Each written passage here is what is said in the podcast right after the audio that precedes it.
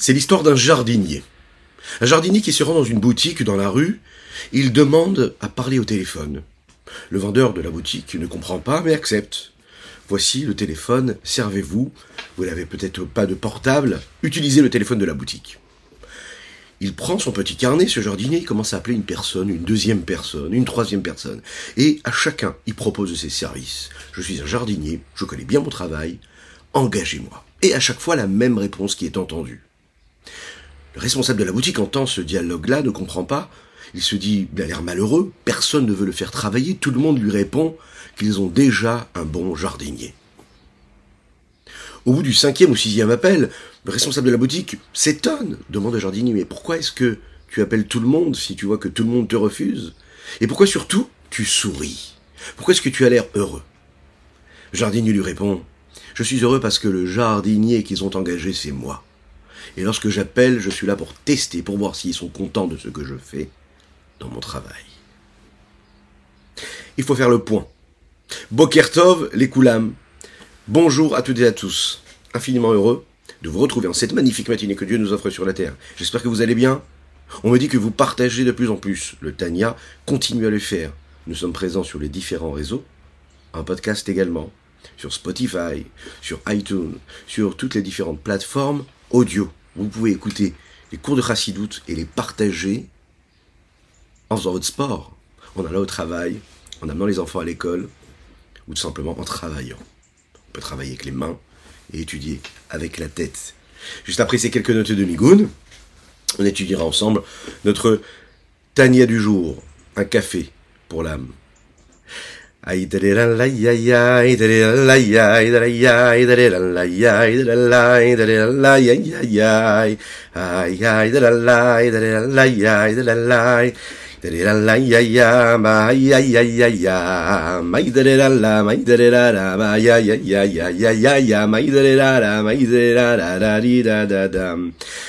ha ya ya ya ya ya da la la da da di da da ma ya ya da da da da da da la ya ya ma ya ya ya ya Aïe aïe de la laï, de la laï, de la laï, aïe aïe de la laï, de la laï, aïe aïe aïe aïe.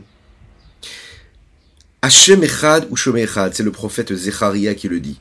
Dieu est un et son nom est unique. Dieu est unique, son nom est unique. Dieu est un et son nom est un. Deux mots pour traduire cela. Très difficile de traduire ce que je veux dire en français. Hachem Echad, que Dieu il est un. Echad veut dire un. Que son nom soit aussi unique et qu'il est un seul nom, qu'est-ce que cela veut dire? Qu'il est un, c'est-à-dire qu'il n'y a personne d'autre avant, après, comme nous le disons tous les jours dans la Tefila. Qu'il n'y a jamais rien eu avant lui, qu'il n'y aura jamais rien après. Qu'il a été, qu'il sera et qu'il est en même temps. Le Zohar à Kadosh, précisément les Tikkun Zohar, développe ce principe-là. C'est ce que va nous rapporter ici le rabbi Rosalman de l'Iadi dans ce Tanya, dans cette partie de la 25e lettre Igeret Raf'e de la Igeret Kodesh. Veine. Af de Bien que Dieu soit unique, et que son nom soit unique aussi,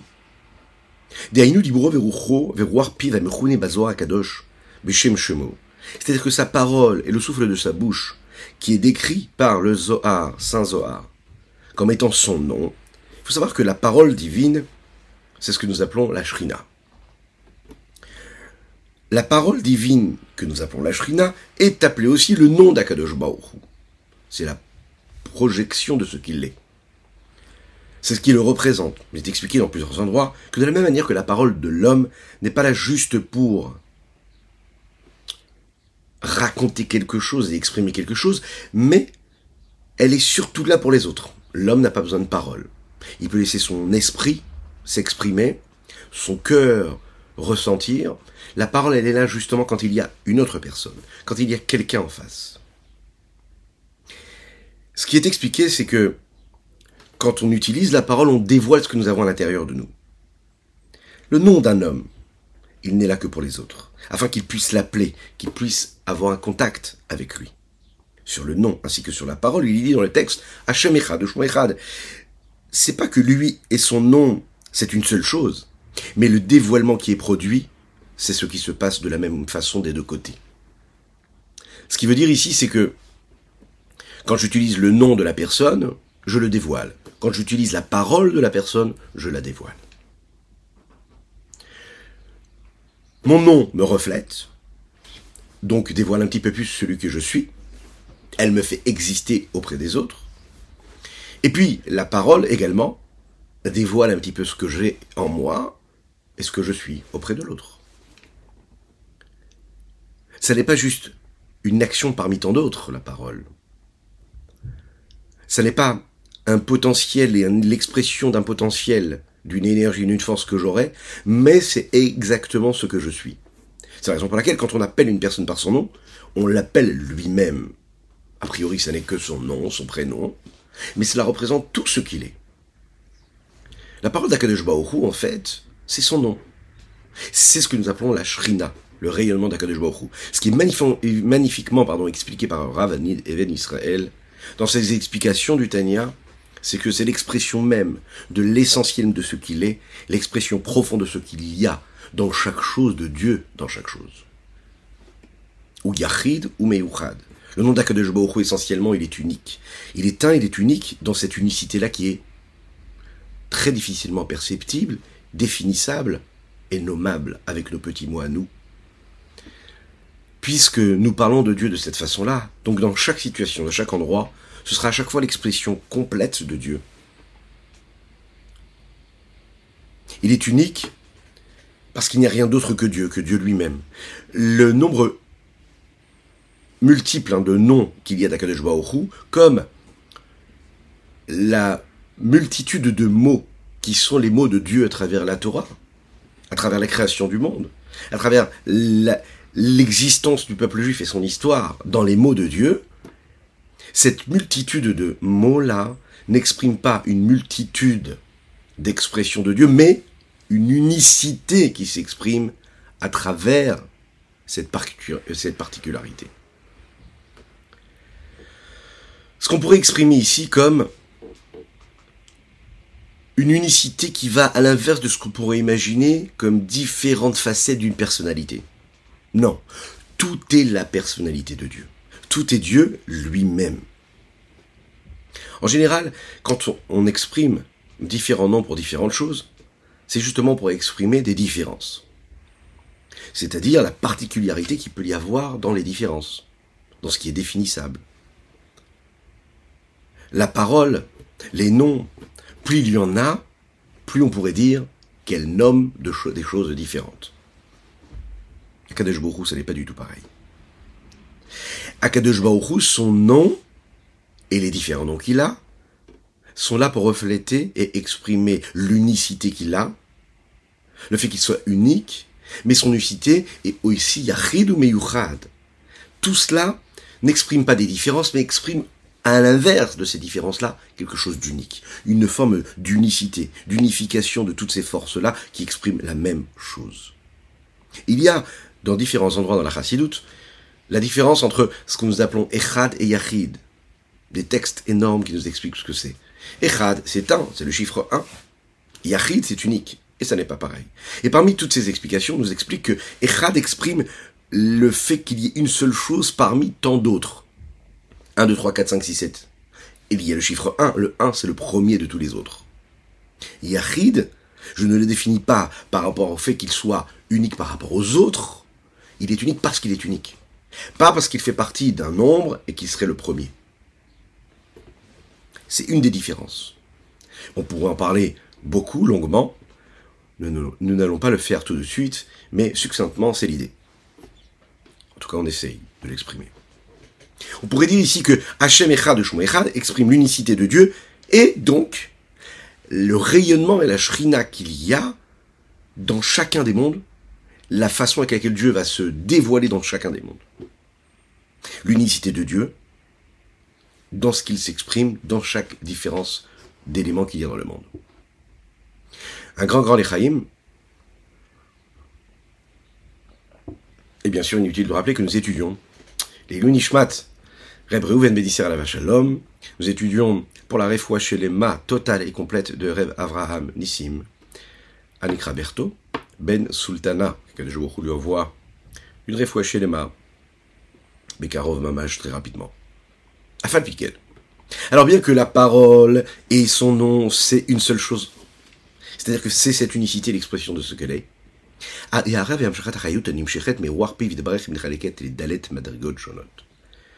Ce rayonnement-là, cette continuité de cette vitalité qui vient du souffle de la bouche de Dieu, se sépare en quatre parties différentes. Il y a Akadesh il y a la source de la parole, il y a le fait qu'il soit lui-même unique, un, mais il y a aussi ce qui se dévoile de ce qu'il est, et tout ça est l'expression d'une seule chose, la shrina, l'évidence et le rayonnement de Dieu. Cette shrina-là, qui est une entité qui existe dans le monde, et qui est le monde, mais de cette shrina-là, il y a aussi un rayonnement qui se produit pour le monde, et pour les différents mondes d'ailleurs. Un petit peu comme la lumière du soleil. La lumière du soleil, ce n'est pas quelque chose de par ce qu'elle est, c'est mais à différents niveaux, différentes formes de dévoilement de cette unicité-là. Et ces quatre lumières, ces quatre reflets de ce que Dieu est et de ce que son nom est, de cette shrina-là, c'est ce que nous appelons les quatre mondes. Ces quatre mondes, ces quatre mondes, c'est l'expression de cette lumière, de ce rayonnement dans les mots, chez Endalet Olamot Atzilut, Bria, Yetzira, Asiya. Les quatre mondes, c'est les quatre niveaux qui permettent à ce rayonnement-là de se transmettre à travers cet enchaînement, l'un de l'autre, l'une de l'autre. Ce ne sont pas quatre mondes différents l'un de l'autre, ce sont quatre mondes qui se créent chacun l'un en bas de l'autre. Et la seule différence qu'il y a entre eux, c'est qu'ils sont là pour transférer et pour passer, pour transmettre quelque chose. Chacun produit ce qu'il y a en dessous.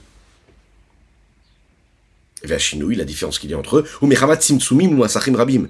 La différence, elle se fait pourquoi? Parce qu'il y a beaucoup d'écrans, parce qu'il y a beaucoup de ce que nous appelons des Tsimtsumim, des condensations, des compressions. Il n'y a pas de mot qui exprime vraiment ce que veut dire ce Tsimtsum. C'est-à-dire l'adaptation qu'il y a de monde en monde, de façon à ce que nous puissions recevoir aussi cette lumière-là. Les Tsemtsem Stiro, afin de cacher, de voiler la vitalité complètement. Chez Louis presque complètement. Chez Louis Kolkar, Veolamabria qu'il n'y ait pas de lumière et de rayonnement dans le monde de Bria, est Matsilut, comme il y en a dans le premier monde qui est le monde d'Atsilut. Le monde d'Atsilut, c'est le monde de tous les possibles. Le monde de Bria, c'est le monde où il y a déjà une forme de création, même si c'est quand même très élevé que le monde du monde dans lequel nous sommes, nous, qui est le monde d'Assia. Mais il va y avoir une différence considérable entre la lumière qui peut se trouver dans le monde d'Atsilut par rapport au monde de Bria. Ou Veolam Yetzira, et dans le monde de Yetzira, qui est juste après le monde de Bria, ou il y a aussi encore une fois différents écrans de voile qui se mettent en route, en place, si on veut, pour faire en sorte que la lumière ne soit pas du tout, euh, elle, n'efface pas complètement l'entité nouvelle qui a été créée à travers ce monde, qui permet l'adaptation et l'enchaînement qui va produire la capacité que l'on aura nous dans notre monde à nous, euh, d'être euh, physiquement séparés, d'avoir l'impression d'être dans cette forme d'indépendance existentielle, mais en même temps, savoir qu'il y a cette vitalité divine. Quand le rabbi Zalman ici dit verrouler, etc., il parle du monde d'Assia. Parce que dans le monde d'Assia, on l'imagine, c'est vraiment un grand passage. Parce que dans le monde de Yetzira, on est toujours dans des créations, mais des créations qui sont spirituelles. Passer du monde de Yetzira au monde d'Assia, c'est quelque chose d'énorme. Parce qu'on passe du monde, même si pour Dieu c'est pareil, en réalité, le spirituel et le matériel. Mais réellement, on peut comprendre qu'il y a réellement une différence qui se passe entre le monde de Yetzira, qui correspond plus à la spiritualité, au monde d'Asfia, qui lui est un monde d'action concrète, matériel, physique. À tel point que dans le monde d'Asfia, il y a même l'inverse, les forces du mal, il y a des forces d'impureté qui seront là, qui seront présentes, qui seront créées. Maintenant, puisque le Rabbi Shonzaman, le Ravadin Even Israël nous dit que puisque Rabbi Zalman veut éviter de parler de ce monde-là qui lui représente aussi le mal, il dit rouler, etc. On sait que chaque lettre, chaque mot, chaque petite virgule dans le Tanya a été réfléchi, pensé et pesé par le Rabbi Zalman, et ça a son importance.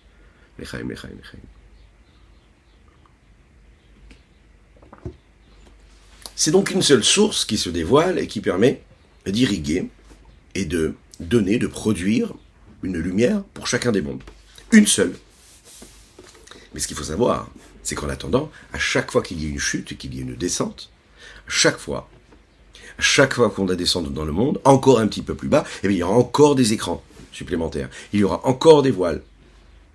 La différence qu'il y a entre chacun des niveaux, c'est donc non pas dans ce qu'il y a, mais dans le dévoilement de ce qui est et dans ce qui est caché face à ce dévoilement. Il n'y a pas de différence, de penser une chose pareille. De dire que la shrina elle-même, elle se change, que la parole de Dieu, le souffle de sa bouche, change, évolue. Qu'elle se restreinte, qu'elle soit restreinte à un moment donné. Pas du tout. Dans le monde d'Assia, dans le monde que nous vivons, dans lequel nous vivons, même si on a l'impression de voir des choses qui sont complètement contraires à la, à la pureté, à la sainteté de Dieu, à sa présence, ça ne veut pas dire que Dieu a restreint sa lumière, ça veut juste dire qu'elle est adaptée d'une manière différente et que les écrans sont plus nombreux. Et ça, c'est la différence. Ce qui veut dire que cette évidence-là de Dieu ici-bas sur Terre, elle est unique, de la manière que Dieu est unique, et cela, c'est unique dans chaque niveau, dans chaque monde, et la différence se fait seulement par rapport à chacun des mondes qui lui peut permettre un dévoilement ou pas. Mais la présence, c'est la même. Vélo. C'est pas juste un hasard si la Shrina est appelée unique. Pourquoi? Il faut savoir que même au niveau de ce dévoilement de la vitalité qui est produit, la lumière qui passe,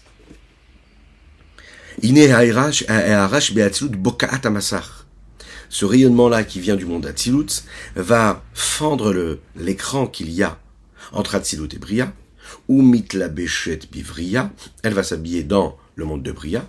C'est ce qui va se passer aussi également de Vechen mi Bria litzira ou mi yetzira la Asiya, du monde de Bria yetzira yetzira Asiya. Ce n'est pas juste une autre lumière, mais c'est la lumière, la même lumière. Velachen, c'est la raison pour laquelle la lumière de l'infini, du Saint béni qui se trouve dans la Silut, c'est aussi ce qui se passe dans le monde d'Assia, dans le monde dans lequel nous vivons, ou Baolamaza Geshmi, et dans le monde matériel dans lequel nous nous trouvons, qui est un monde matériel, physique, grossier. Excusez-moi, j'ai dit Geshmi, c'est Chomri ici qui est dit ici. Le Chomer, la matière. On aurait pu penser que le lien qu'il y a entre les différents mondes, c'est un monde qui est, c'est une différence qui est causée justement par des causes. C'est-à-dire, parce qu'il y a différentes forces. Et, qu'il n'y a pas de, euh, de, de, de, de, lumière qui puisse imprégner concrètement un monde en passant par un autre monde, mais seulement une influence, on va dire, beaucoup plus superficielle, un petit peu comme un lien de cause à effet, comme une conséquence, comme une, un retour et l'expression de quelque chose par rapport à autre chose, c'est-à-dire une conséquence d'un reflet de lumière qui viendrait d'un autre monde. De cette façon-là, chaque monde va pouvoir recevoir uniquement ce que le monde d'avant peut lui donner. Parce que si j'adapte ce que je reçois par rapport au monde d'avant, je reçois quelque chose d'unique, mais qui dépend juste des limites du monde d'avant. Mais on sait que chacun reçoit tout de Dieu, même s'il a des écrans, même s'il a des filtres dans ce qu'il est en tant que monde. Donc on est obligé de dire que je ne suis pas limité par le monde qui est juste avant, et que je ne suis pas juste à la conséquence du monde qui est juste avant. C'est la raison pour laquelle Rabbi Shonzaman précise ici que la lumière suprême d'Akadosh qui rentre dans chaque monde, elle, elle traverse tous les écrans, elle traverse toutes les différences qu'il y a entre tous les mondes. Et c'est Dieu lui-même, avec la même intensité, la même force, qui éclaire et qui rayonne dans chacun des mondes. Autrement dit, dans le monde ici d'Assia, dans le monde dans lequel nous vivons, euh, dans ce monde-là qui nous paraît grossier, qui nous paraît matériel, qui nous paraît physique, euh, euh, superficiel, qui nous paraît éloigné a priori de l'essentiel, mais il faut savoir que c'est la même lumière de Dieu qui rayonne. C'est juste une question de conscience, une question de prise de conscience. Et c'est le même Dieu qui éclaire avec la même force qu'il éclaire dans les mondes où il y a les anges.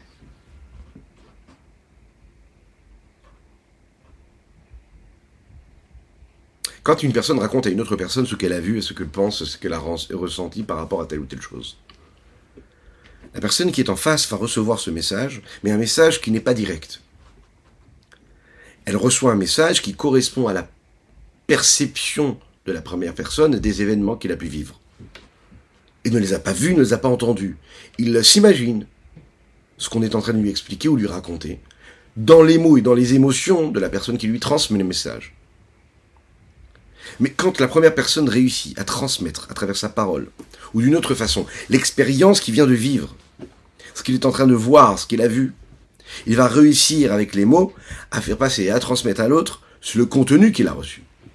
Et là, la personne ne va pas seulement recevoir la parole de ce qui a été raconté, mais il va réussir à ressentir réellement, parce que la première personne aura réussi à trouver les mots pour vraiment exprimer ce qu'il a pu ressentir. Et ça n'est donc pas pareil. Pour Dieu, si l'on pourrait dire ainsi, à l'idée de la malchut des Dieu, il y a ce dévoilement-là dans chacun des mondes, de manière authentique, et de façon à ce qu'on puisse ressentir en réalité le même Dieu, la même présence dans chacun des mondes, même si les mondes nous paraissent a priori éloignés et différents. Pourquoi? Ben Parce qu'en fait, ça passe à chaque fois par une séphira, la séphira du Malchut. Nous savons que dans chacun des mondes, il y a les dix forces, les dix séphirotes. La dernière des séphiras, séphirotes, c'est la séphira de Malchut, celle qui reçoit tout. Cette lumière, la lumière de l'infini du Saint béni soit-il, qui est dans la Tsilut, a besoin d'aller jusqu'à voyager, hein, jusqu'au monde dans lequel nous trouvons le monde matériel. L'explication est simple. Lorsque Dieu passe à travers toutes les séphirotes et qu'il s'habille par la séphira de Malchut qu'il y a dans chaque monde, eh bien la séphira de Malchut qui est un petit peu comme le, la parole par rapport à l'âme, et de la même manière que l'âme se dévoile, elle dévoile son intelligence, sa sagesse, ses ressentis grâce à la parole, la lumière divine qu'il y a dans chaque monde se dévoile et elle dévoile ce qu'elle est dans ce monde qui est en bas de ce qu'elle pourrait être grâce au fait qu'elle se s'habille dans la, dans la séphira de Malchut. La Malchut, c'est la parole, c'est l'expression, c'est la, façon avec laquelle on va ressentir et transmettre une expérience. Là, il s'agit donc de la présence divine, de sa lumière, l'Echaim, l'Echaim.